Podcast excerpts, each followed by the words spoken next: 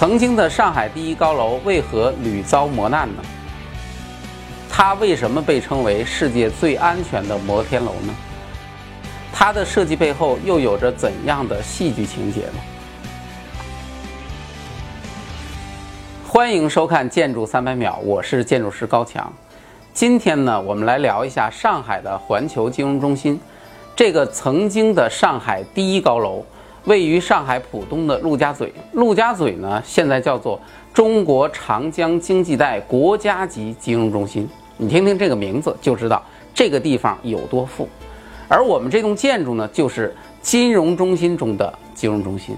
今天呢，我们就来看看这个中心的命运有多坎坷。首先呢，我们来看看当年的上海第一高有多高，四百九十二米，地上一百零一层。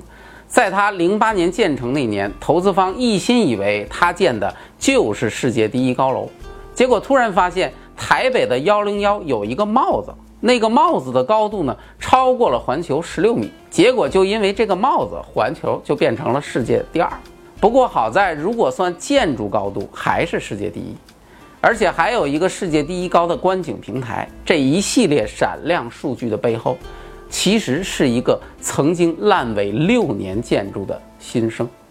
环球的投资商是日本的森大厦公司。九三年的时候呢，得知上海的陆家嘴未来计划将要建三栋超高层，于是呢，当时新官上任的森老板就对上海政府表示：“嗯，希望我们能够建第二栋。”政府呢，当然很欢迎了，毕竟这是一笔很大的投资嘛。于是孙老板就找了一堆日本的银行啊、保险公司什么的，大家一块儿来赞助，总共凑了六亿两千五百万美元，打算开建。之前呢，找了美国的 KPF 公司来给他做建筑设计。说起 KPF，在世界上那是绝对的大名鼎鼎，是非常知名的摩天楼设计公司。KPF 这三个字母其实是公司三位老板名字的缩写，而负责这个项目的正是其中的老 P。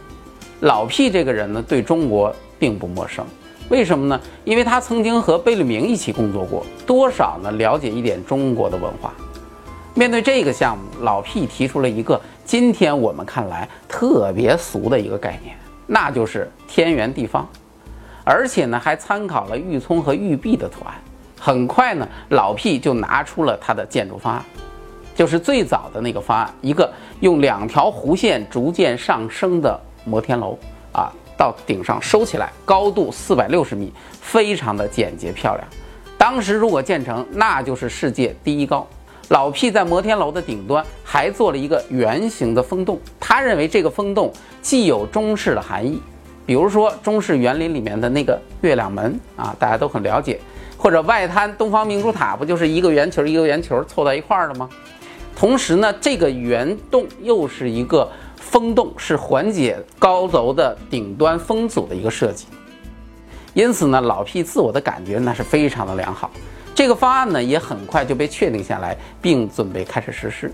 但是由于上海陆家嘴的地质情况其实是很糟糕的，下面基本上就是一堆淤泥，所以建筑呢很容易就发生沉降。而环球呢又有这么高，于是基础呢就采用了一种非常特殊的结构形式，打了两千多根钢管在地下，最深的有八十多米，然后上面用一块板来托住建筑，这样呢整体上来说就像一个船一样比较稳。于是呢就开始施工，刚刚把地基做好，亚洲金融危机来了，办公楼全都租不出去了，这一下孙老板傻眼了，只好停工。这一停就是六年，那六年的时间，环球金融中心就停留在那个基础的状态。从香港回归的九七年，一直等到非典爆发的零三年，终于等到了危机过去，孙老板又找了一大堆的投资者，准备重新开工。可是这次漫长的等待带来了两个严重的问题。第一个问题是时间过了五年，原来的设计四百六十米已经不是世界最高了。当时台湾的幺零幺。主体高度四百八十米，世界第一。如果按四百六十米建，那你建出来就是老二，这谁能乐意呢？于是孙老板提出，高度必须涨上去，我们要争第一。这下可愁死老 P 了。为什么呢？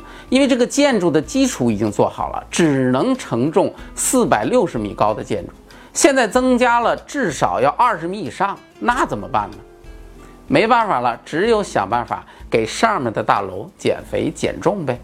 于是呢，结构工程师老罗同志出马了。说起老罗同志，他还是美国九幺幺炸毁那个双子座的结构工程师。当时双子座倒塌的时候，他们就在旁边办公室亲眼目睹了全部的过程。所以双子座倒塌的事件对老罗内心深处的冲击，大家也就可想而知。他对于建筑安全问题就有着别人无法理解的关注。老罗当时考虑的不仅要用现有的基础把楼高增加三十二米，而且要做一个全球最安全的大楼，哪怕是你再弄个飞机来撞也撞不倒的大楼。于是呢，老罗首先把大楼分段，每十二层一段设置一个避难层，而这个避难层的结构呢，是通过携程和行架组成的。这种方式呢，就减少了大楼整体的用钢量，这就是减重。而且呢，避难层也是灾难发生的时候人们可以避难的一个场所。更加重要的是，大楼的脚部设计了很多巨大的柱子，结合了消防电梯来进行设置。目的是什么呢？是为了让大楼更加的安全。当灾难发生的时候，人们可以通过这个电梯直接离开。这个是不太一样哦。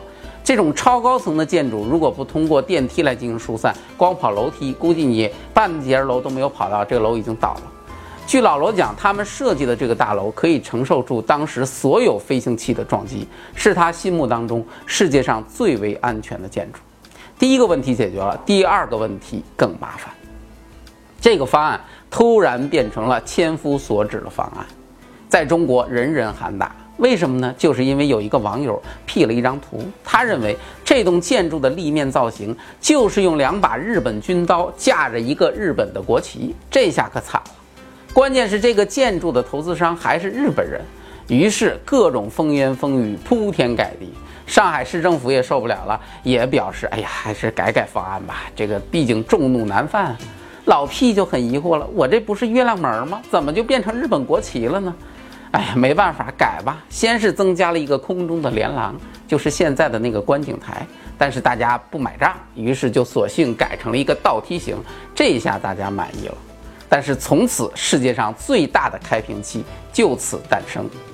不过呢，环球建成之后没几年就被其他建筑超越了，现在它的高度甚至都进不了世界前十了。什么世界第一呀？那都是浮云，全都过去了。现在看来，环球的安全理念是我最为欣赏的。只有经过九幺幺阵痛的人，才会真的去考虑让一栋摩天楼去承受飞行器的撞击。